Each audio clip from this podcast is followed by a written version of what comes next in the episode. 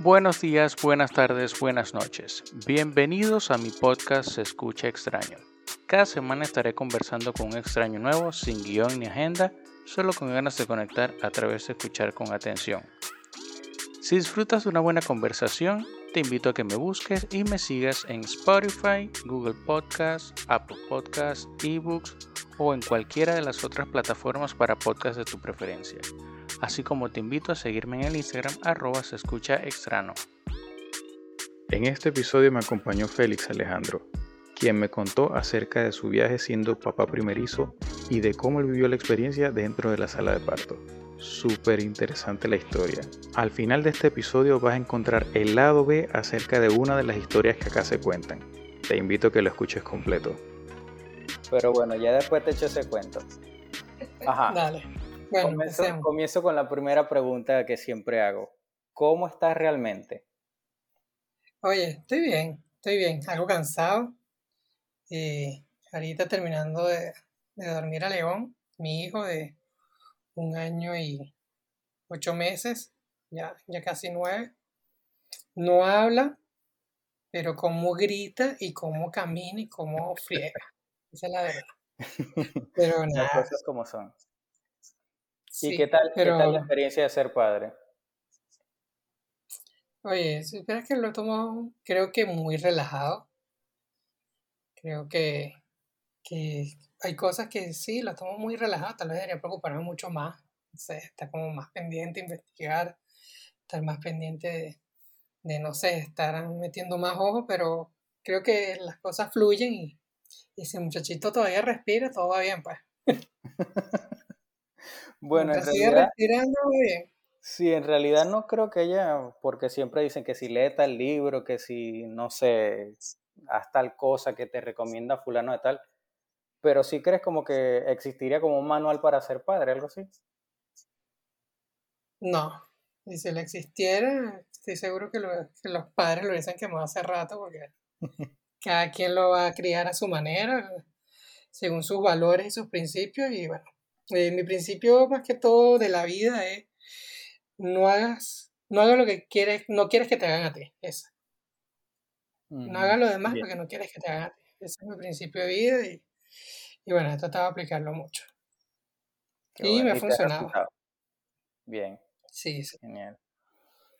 O no sé si A es ver, porque no soy una, una pregunta que puede ser incómoda o puede ser una pregunta muy normal, pero ¿fue planeado? Eh, sí, sí, honesto, en, en honesto. soy honesto. O sea, mira, no fue el como que sí, vamos a hacerlo ya, pero sí es así como que no nos estamos cuidando porque si va a pasar, va a pasar y ya. Y lo vamos a cuidar, lo vamos a querer, o sea, en ese sentido no pasó, Mm, chévere. No fue así nosotros como que sorpresa, como que, ay, mira. no, nosotros teníamos ya un rato sin cuidarnos y, y más bien era así que uno ya se estaba preguntando, ¿será que son de salva, son de mentira? Está mala la pistola, ¿cómo es la cosa? Entonces, nada, de verdad, tenía como más, más de un año, más de dos años que nada de nada y bueno, pasó lo que pasó y, y bueno, ahí, por ahí hemos ido cuidándolo, viéndolo crecer y sinceramente, sinceramente, yo me he encariñado mucho más con el tiempo. Al principio es muy de, pues yo sentía que era muy de la mamá. Es algo, claro, la mamá tiene nueve meses formándolo, en su Claro. Al interior ahí, principio, al principio cuando estaba en la barriga o al principio cuando ya León había no, nacido. en la barriga, pues, cuando está en la barriga ahí, es, es muy de ella. Por mucho que yo tratara de sentir, de escuchar, para mí no era lo mismo, para mí como algo por allá. Claro. Y yo lo tomaba mucho, como que me costaba, cuando nació me costaba mucho creer o que era parte de mí, o sea, o que salió de mí. Entonces, en algún momento de tu mente, tal vez de tantas horas sin dormir, tú crees que lo que él siente, tú lo vas a sentir. Por decir algo, ah, no, mira, él tiene hambre porque se, lo siento yo. Y no, pues, es otra vida y Es otro ser. es otro ser y tú vas aprendiendo como a conocerlo y, y a ver más o menos las mañas, muchas veces igual ya tienen que si tiene hambre y tú no te das cuenta y después como que, oye, obvio que tiene hambre, ya han pasado 20 horas que no come, cosas así. Mira, tiene sueño, coño, sí, está cagado, verga, sí. Huele, se siente. Pero en un principio uno deja que fluyera y ya. Mm, ¿Y cuándo fue como, como ese momento en el, que, en el que dijiste, ok, yo soy responsable de esta persona? ¿O fue desde el momento, desde el momento uno? No, desde, el momento en que me enteré. Desde el momento en que me enteré, responsable. Este, y, y siempre tratando de, de conservar su salud. Porque el embarazo de Mari, esposa, nunca no fue muy tranquilo. Ella tuvo sangrado.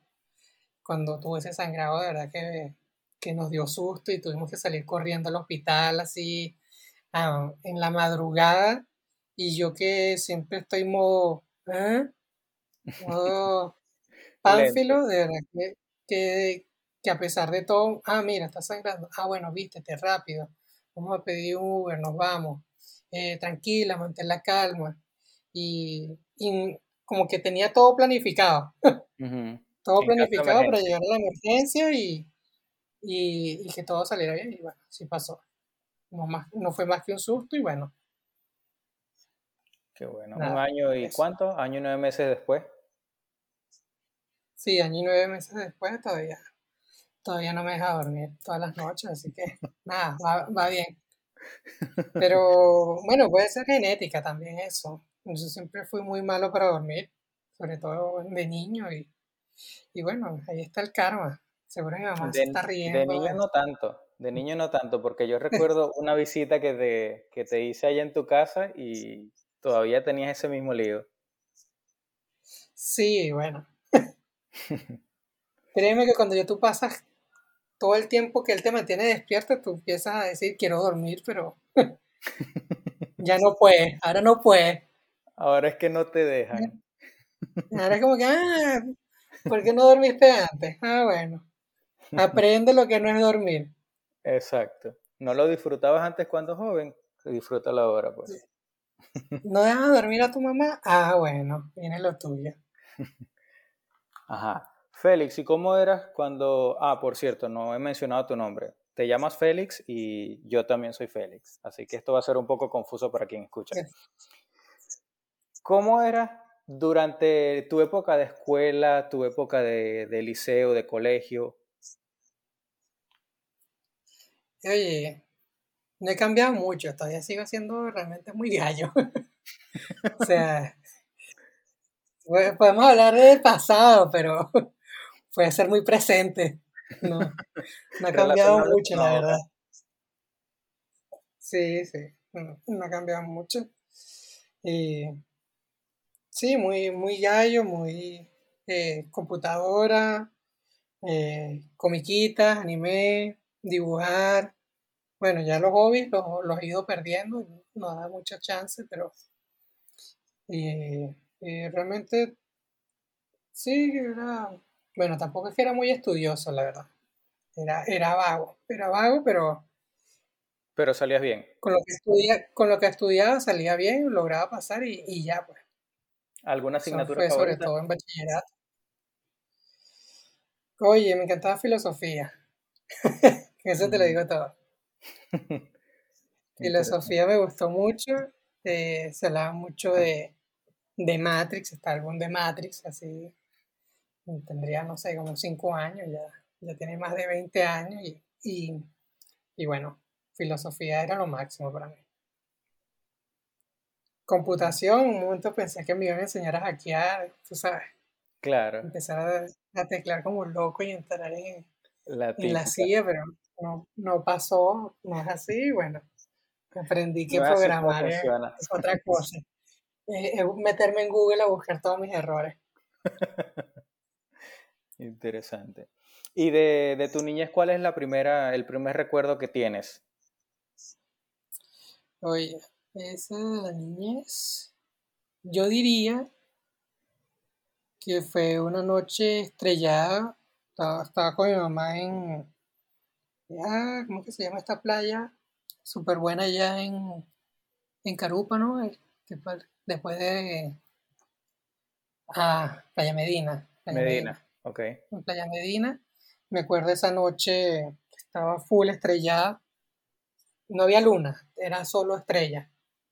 Y tendría, no estoy seguro si entre dos o tres años.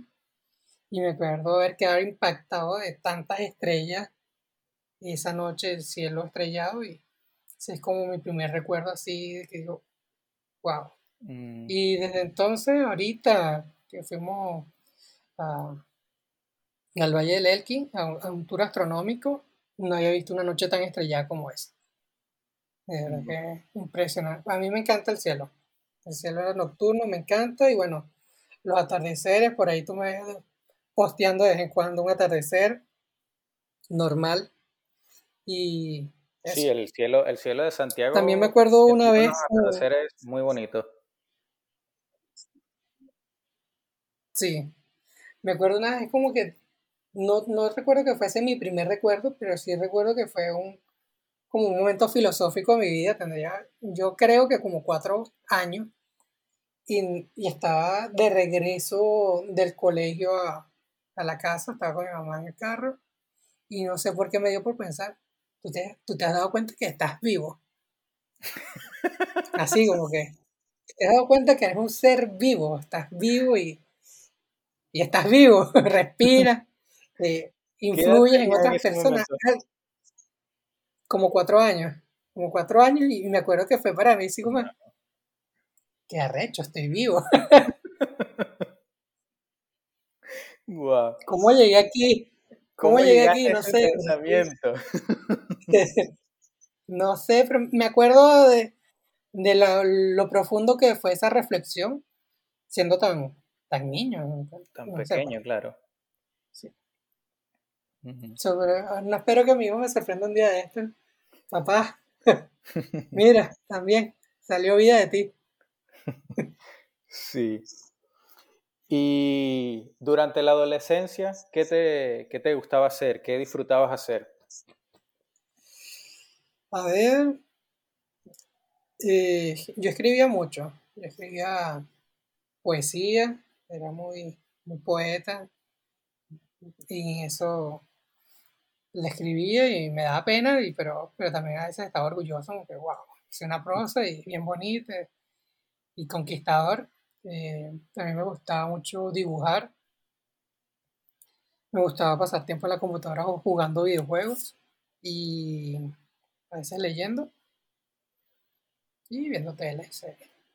Normal, creo que todo el Mm, mundo va por sí, ahí. normal. Lo que hace básicamente un, un adolescente. ¿Y Sí, patineta, algún deporte así, patines, algo que practicara? Nada. no, lo que yo hacía en el colegio yo era muy tímido, la verdad. Yo, yo no me quería expresar, ver lo malo que era jugando fútbol. Y entonces jugaba era con mis vecinos. Y con mis vecinos sí, tranquilo, normal, no, no sentía así como ese, ese, ese miedo escénico que, que a veces sentía en el colegio. Entonces ahí como que había una doble personalidad. Lo que yo era para el colegio y lo que era con mis vecinos. Y, y bueno, también con, mi- con la casa, con mis padres. Muchas cosas que evitaba contar para no meterme en problemas. Tampoco es que yo fuese muy tremendo, pero cualquier plato roto por ahí no, no es como que llegue a la casa. No, sabes que yo rompí los platos por allá. Ajá, pero siendo, siendo hijo único, la culpa va para ti. Que te lo digo Claro, yo. pero claro, sí, por eso es que yo no decía nada. O sea, si, si se enteraron, bien, pero si no, nada, ¿qué iba a estar contando yo? ¿Y la relación con tus papás, mis tíos? Eh, bien, o sea, de verdad que era a veces compleja porque en la casa yo era el único, pues, entonces yo quería zafarme de cualquier muerto y mira, solo estás tú, no hay dónde más correr. Siempre me, mi mamá se burlaba mucho porque nosotros teníamos una, una morrocollicita ahí, Trini, Ujú, entonces Trini por, por los Power Rangers, la amarilla, Claro. y mira, si no fuiste tú, no, fue, no fui yo, ese mi mamá, no fui yo, no fue tu papá, fue Trini. fue ella la que rompió los platos. Y ya, ya cuando, cuando creces, que ya está, bueno, para quienes no sepan, en el momento de nuestra adolescencia y ya nuestra, nuestra temprana adultez, estaba todo el tema bien politizado allá en, en nuestro país, en Venezuela. ¿Cómo fue esa relación entre ustedes, tu papá y tu mamá siendo de un polo y tú siendo como que intermedio o hacia el otro? Eh, siempre fue bastante compleja porque, oye, hace que me meten problemas con mis padres. Este ellos no van a escuchar, ellos no van a escuchar. claro, no van a escuchar. Y mira, si supieras que obviamente yo crezco con una ideología muy de izquierda, porque mis padres eran de izquierda, y, y claro, ellos eran muy humildes en, ese sentido, ¿no? Ellos no, no eran ningunos enchufados. A veces digo, ojalá fuesen unos enchufados para medio justificar un poco la, la cosa porque se beneficiaban, pero no, es un tema de, de su sentir de qué es lo correcto. Y para ellos lo correcto siempre fue, su convicción siempre fue la izquierda. El, el, el, sentir popular, el sentir que las cosas eh, siempre estuvieron muy mal y que están ahora mucho peor. Y, y nada, yo, yo crecí creyendo eso porque bueno, era, era la verdad de ellos. Yo como hijo, que voy a estar yo investigando las otras verdades. Para mí e, era, a mi papá el ser muy honesto, de verdad, una persona muy, muy honesta, de verdad que mi papá, si, si hay que es honesta la vida es mi papá no sabe mentir, pero para nada.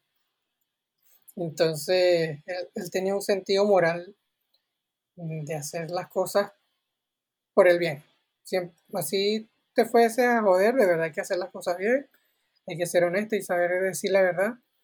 Y, bueno, yo creo en ese, ese tema de, toda la izquierda, de, que el imperio nos los está atacando y no, no ven que, realmente es una forma también de, esa izquierda que no hace lo que debería hacer por, por, la sociedad como dice que es, sino que es puro por mantenerse en el poder y ya.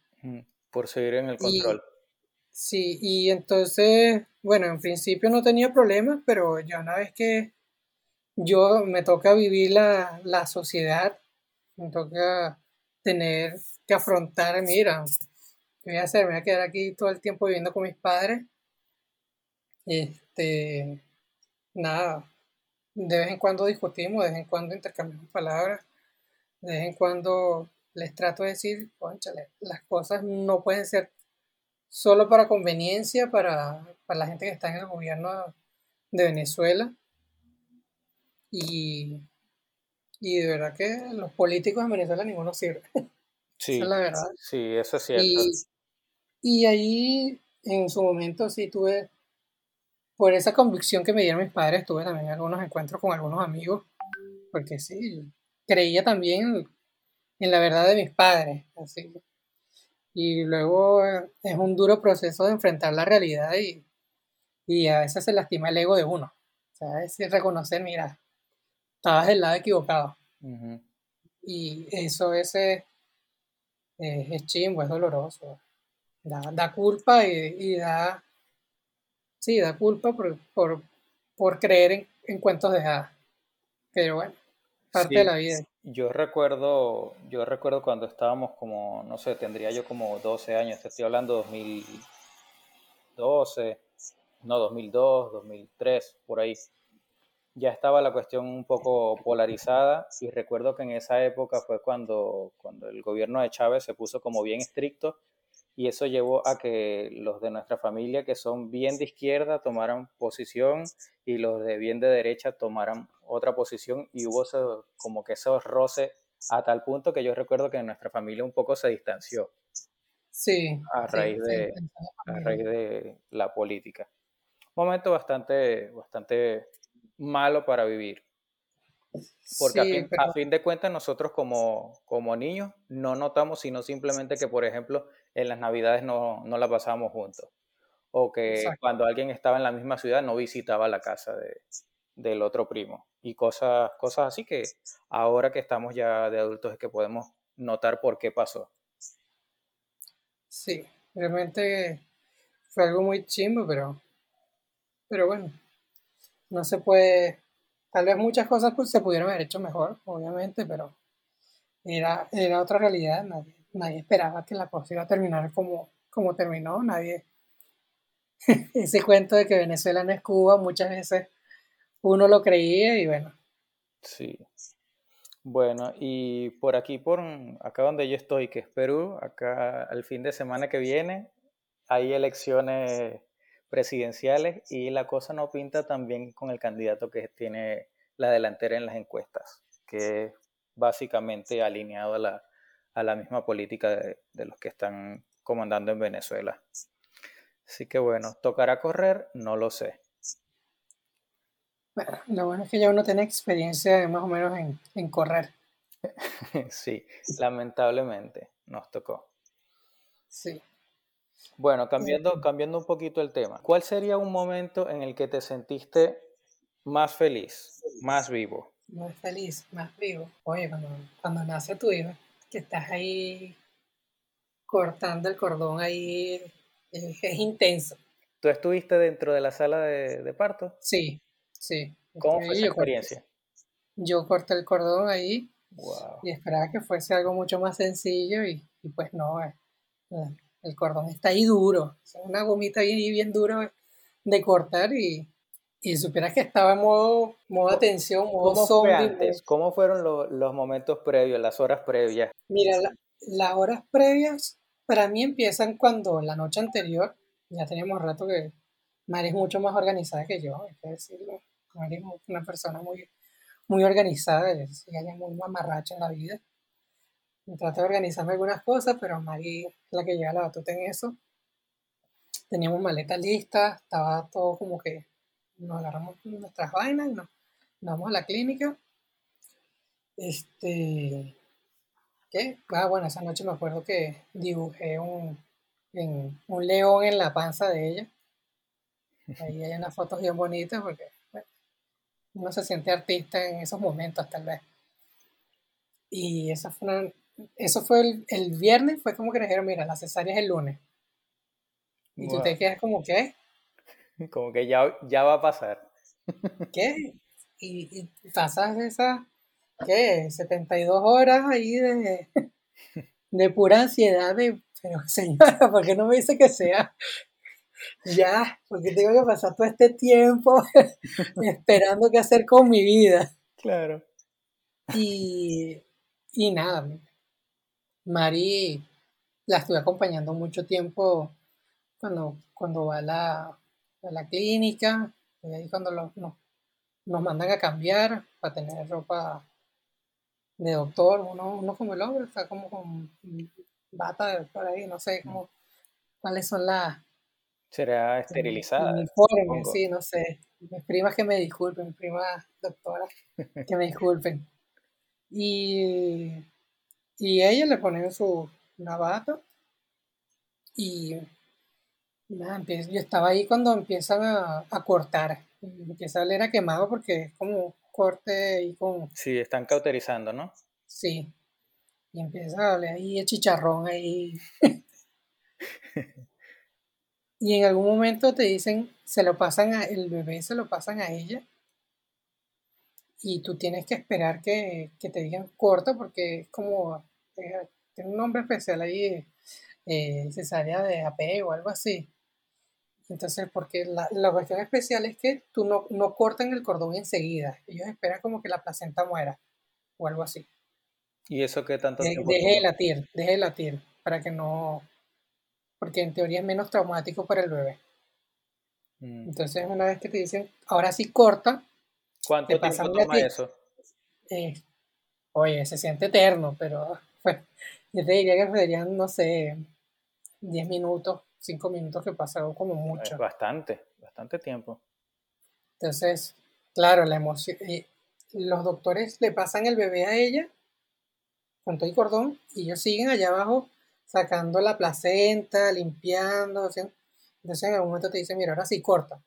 Y te pasan unas tijeritas que son así mínimas, mm, chiquiticas, pero filosas de verdad. Y te estás ahí como que, corta pues. Tu primer intento, con, con miedo, porque no está ahí Claro. cagado. ¡Chac! Ya lo corté. No. ¿Verdad? Dale. Dale como un hombre. Y te estás ahí. Casi con uno casi con los dientes. Coño, esta vaina no se rompe. Pásame una sierra. Sí. Y finalmente se, se corta y, y bueno, ella se queda con, con el bebé. Y bueno, ya ella me había dicho, mira, por nada del mundo tú te despegues de esa criatura. Y así fue. Prácticamente hasta que aquí es, corta el cordón, lo limpia, este, ella está con, ella, con él un rato mientras le pasa todo el tema. Luego yo me quedo con el bebé y ella se va a que le pase la anestesia, la termina de cerrar, todo eso. Y, y nada, yo me quedé ahí, no sé, seis horas, algo así, todo ese tiempo estamos los tres separados. Yo con el bebé, que yo me lo quedé, yo lo estaba cargando, no me acuerdo yo si lo estaba cargando o no. Creo que fue mucha adrenalina, pero me acuerdo que yo estaba ahí en modo observador. Modo observador, ah, ahí está mi hijo. No, creo que sí lo estaba cargando. No. No sé, no me acuerdo, no me acuerdo si lo estaba cargando o no, pero yo estaba ahí full pendiente. pues. Y para ver, no me lo van a cambiar ya. Ya uno lo reconocía totalmente hace un bonito. Luego como que mira, ya por fin, después de eso empezó a las 3, a las 3 y 10 sale que, que nació Sebastián León. Como a las 8 de la noche, yo creo que por fin suben a Mari al- a su cuarto y ahí nos vamos, me voy yo como que a esperar que, que de nuevo llegue el bebé al, al cuarto y ya nos reencontramos los tres. Y a partir de ahí pasamos una semana en, en la clínica, porque Mari perdió, estaba, muy, estaba anémica, anémica, sí. tenía el hierro muy bajo, inclusive se desmayó y todo. Y por eso le, nos dan más días en, en la clínica esperando que ya se recupere. Eso fue un lunes, salí, el viernes fue que llegamos a la casa. Y toda esa noche sin, sin dormir, porque nosotros de valientes, no, sí, este, no nos los quiten en la noche, nosotros los cuidamos. Unos pendejos. Paranoico. Sí, sí, unos pendejos ahí, porque de verdad que en la clínica te cuidan bien el bebé. No es como que te lo van a robar ni te lo van a cambiar, pero unos pendejos, no, sí, dame. Y- y ese Había visto muchos documentales, muchos videos de YouTube locos. Algo pasó Sí. ahí. Créeme que es algo que no, que no vamos a repetir si, si llega el momento. ¿Estás planeando Pero- tener otro? Siempre se ha hablado de, de la niña, pues, obviamente. Pero ahorita créeme que con toda la situación ahí, todas las cosas que pasan en el mundo, que va, no. ¿Sabes?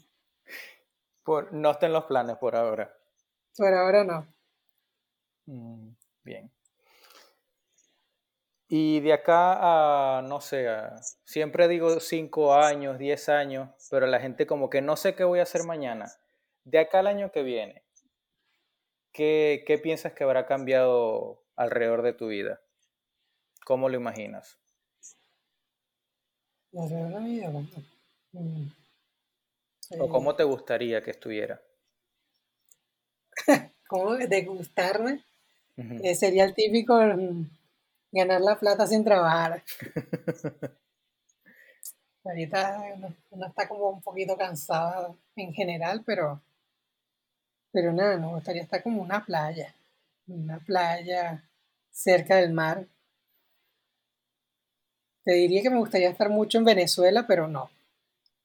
Mentiría. Amo, amo, amo Venezuela, me encanta, me gustaría estar con Venezuela, sé que tendría la posibilidad de estar con mis padres, con los abuelos de Mari, pero igual faltaría mucha familia y Venezuela no es la misma. Pues. Gente muchos seres queridos que ya no están en Venezuela y, y la situación del país ya no, no es la misma. Pues. Y, pero sí nos gustaría estar en, en una playa tropical ahí. todo Caribe. chévere. ¿Quieres Caribe? Sí, sí, estamos tranquilos ahí. nada de, de este invierno loco que se aproxima de, de estar a 2, 3 grados. No es muy frío, pero es seco la vaina aquí. Y sientes ese hielo por la nariz así duro. Sientes luego los huesos. Entonces, de verdad que nos gustaría estar en el Caribe y tranquilos, relajados en una playa. Si yo pudiese, si el internet de Venezuela me lo permitiera, me gustaría estar trabajando, eh, ¿cómo se dice? En línea, no, no es en línea, coño.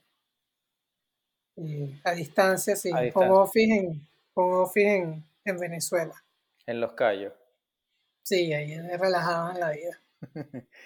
sí, no queremos todos eso, ¿acaso? Yo justamente recién empecé trabajo así, teletrabajo, y de verdad que me, me, consume bastante tiempo.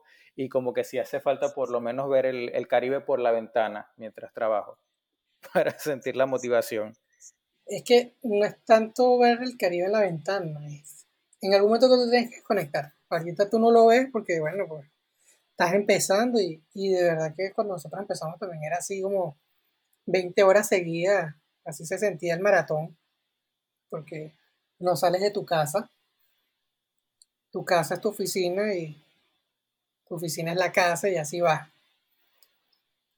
Y, pero sí provoca que pasa, no sé, cierta hora, salir, tener una playita, despejarte un poco ahí, flotar, no pensar en nada y nada, recuperar ahí energía. Porque ahorita tú, en estas casas aquí, estos, estos cubículos que uno tiene, que, te digo, en la, en la, oficina era mucho más grande que en mi casa.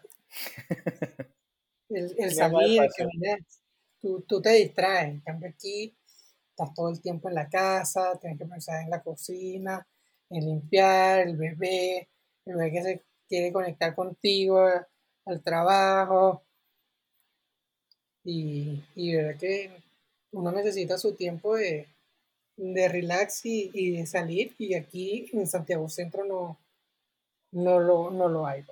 Y ahorita estamos con cuarentena flexible, que es que tú puedes salir los fines de semana, los días de semana, pero ajá, los días de semana, de semana trabajas, claro. Y, y ahorita aquí está anocheciendo a, la, a, las, a las seis ya está oscuro. Yo no voy a salir con las seis con, con León a la calle. Claro.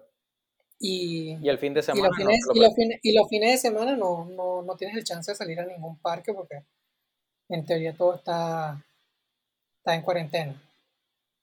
Entonces es intenso. Sí, sigues estando encerrado igual. Sí. solo tiene otro nombre, solo le cambiaron el nombre. Entonces ahí de verdad que me gustaría que,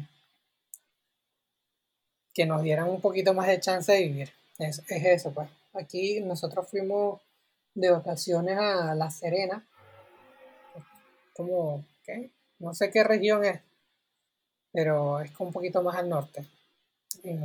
fuimos en verano y, y te digo que la calidad de vida cerca de la playa, aunque las playas acá todas son frías por la corriente Humboldt, eh, de verdad que tú metes los pies y sientes un hielo profundo. Al tener la arena, la arena es muy buena, de verdad. te digo que hasta Sebastián León, que, estaba flojo para caminar, con la arena se fortaleció y llegó y, y andaba caminando por los techos. increíble. Buenísimo.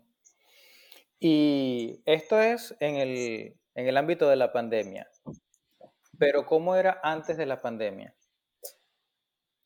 ¿Cómo, cómo era o sea, te Tocaba, ¿te tocaba ir a oficina? Sí, me tocaba ir a oficina, me tocaba montarme en el metro, me, me, tocaba estar empreñado con todo el mundo porque estás adentro y te la estás metiendo en el metro normal. ¿Y cuál prefieres de las dos? Eh, prefiero un mix, prefiero un mix. Sinceramente, necesito un descanso también aquí del encierro.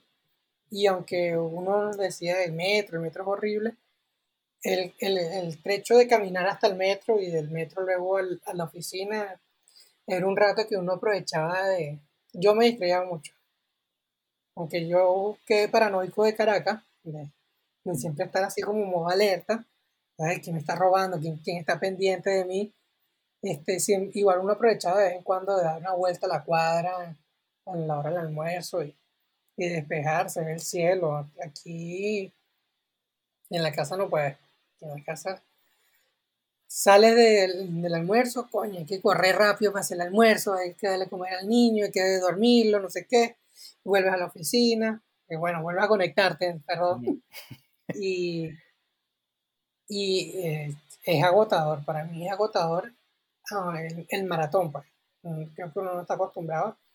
Y aparte que yo disfrutaba o, apreciaba mucho ese, ese conversar con las otras personas, igual. Mm, la interacción social. sí, no hay nada como igual a veces que tú discutir algún problema técnico y agarrar un pizarrón y ponerte a dibujar ahí en el pizarrón un diagrama y decir, mira, esto funciona así, así, esa. Aquí todo es como aunque hay herramientas ahorita que te lo permiten, no es lo mismo tú agarrar el, el marcador y, dibujarlo. Es algo que el, el, mouse no es lo mismo. Claro.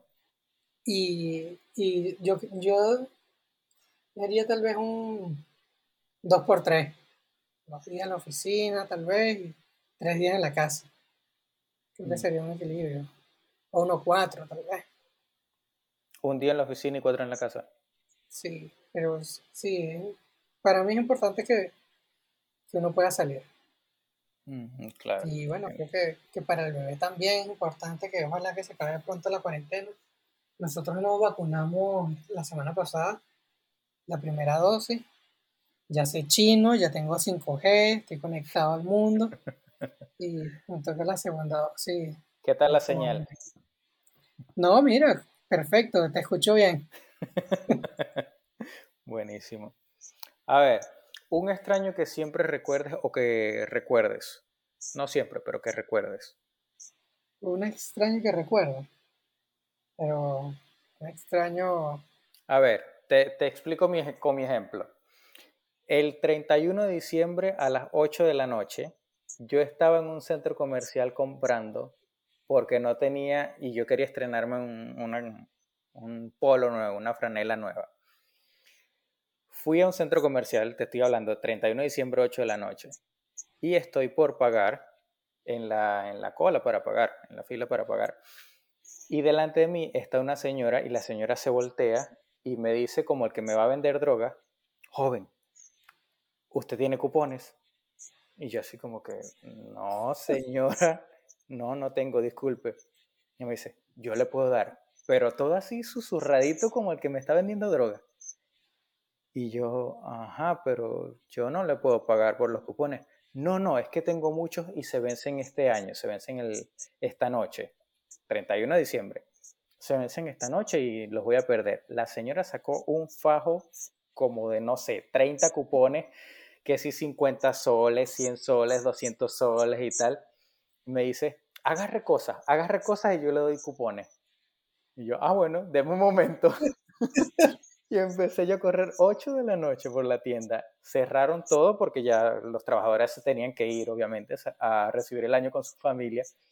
Yo empecé como loco a correr por la tienda y agarré boxers, agarré shorts, agarré más franelas, agarré medias, de todo. Yo lo que iba a terminar pagando, lo que iba a pagar en principio eran 60 soles por, por mi franela y un boxer. Al final agarré el total de más o menos 200 soles y pagué 100 o 90 y tantos. Una señora random. Entonces, ese, ese recuerdo me quedó. Eso fue hace un año o hace dos años, ya ni me acuerdo. Pero esa señora me quiso, me, me ayudó con los cupones. No lo esperaba y ella me dio los cupones y ya, no la vi nunca más. Eso es un extraño que yo recuerdo. Ya, ok. Bueno, para ver, me la dices así, solo me llega un extraño a la mente ahorita, que es el tipo de extranjería acá en Chile, pues. Porque uno llega y, yo me acuerdo que... Mm, de la oficina de extranjería. Y cuando tú te vas del aeropuerto, nosotros tuvimos la suerte todavía de, de, Todavía la cosa no estaba tan mala en 2016.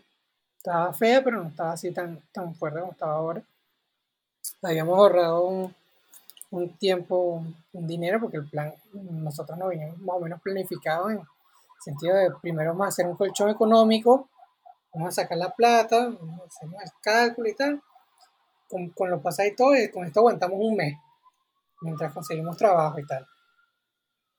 Y bueno, conseguimos los pasajes, volamos, obviamente la despedida dolorosa que uno da en, en Maiquetía, bueno, cuando te despides de tu familia, y llegamos al, al aeropuerto y claro, uno llega cagado, llegas luego de siete horas de viaje, está todo incómodo, vienes con los nervios, con, con tantas cosas en la cabeza y vamos haciendo las filas para la entrevista y tú tenías que, cada uno tenía que decir eh, para dónde iba. eh, ¿Y por y- qué? y por qué ibas, pues, obviamente uno guiño guiño de turista. Claro.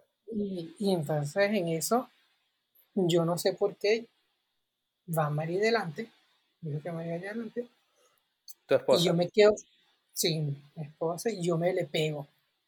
El plan era que pasara cada uno por su cuenta, pero yo me pegué a ella. No me preguntes por qué. Imagino que serían los nervios. Claro. Y entonces, obviamente, empiezo la entrevista en extranjería. Eh, ¿Por qué vienen? Turismo. Ajá, ¿y para dónde van?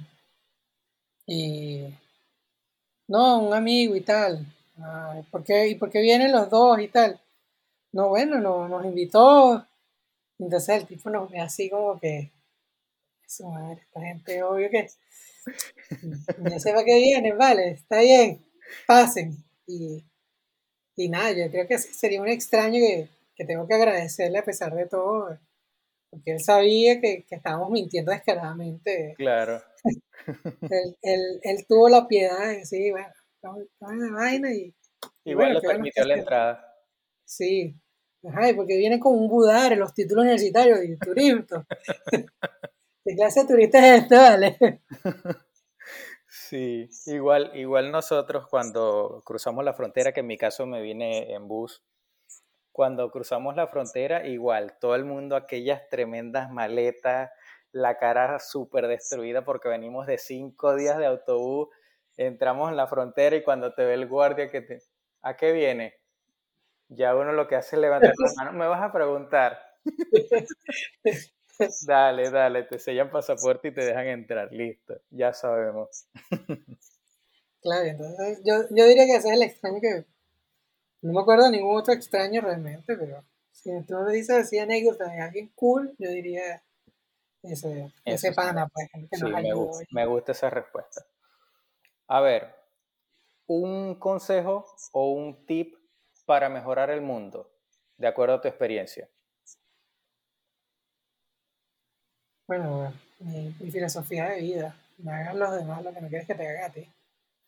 Mm, Creo que si todos fuésemos conscientes de, de lo que tú le haces va, va a lastimar a alguien, esperaría yo que, que realmente el mundo fuese un lugar mejor, más que, un- más que una religión, más que es como ser consciente de, de que no trates a los demás como querés, sí, que te van a herir, o sea, ser honesto, si, si, si tú te encuentras con un teléfono en la calle, lo mejor es que como que esperar tu- la, la llamada de la persona preocupada y, y devolvérselo, pero bueno, Sí, esa es la manera en que que no todos piensan.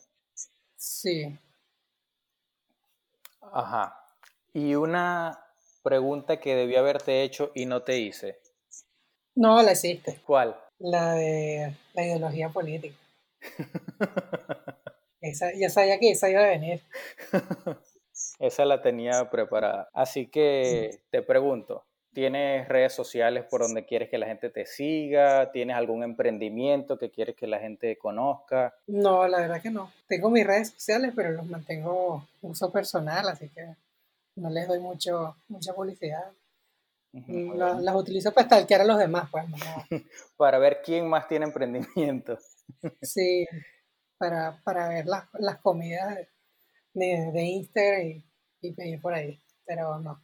Entonces vamos a dejarlo hasta acá. Muchas gracias por haber aceptado la invitación y nos vemos a la próxima. Muchas gracias a ti. Dale, Bye bye.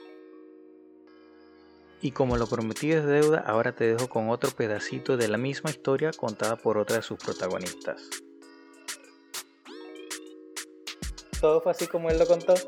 Mira, sí, casi que el doctor le pega y casi que le dice, bueno, chico, pero corta esa vaina como un hombre.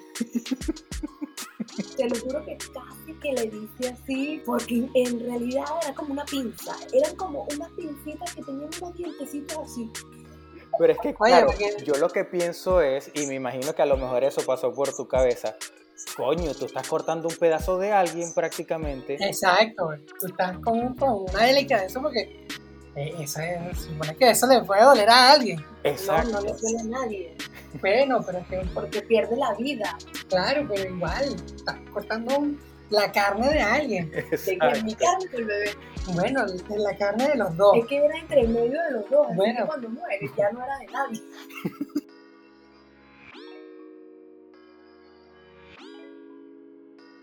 Gracias por haber llegado hasta aquí. Si piensas que Mari debería ser una de las próximas invitadas, házmelo saber por el Instagram arroba se escucha extraño.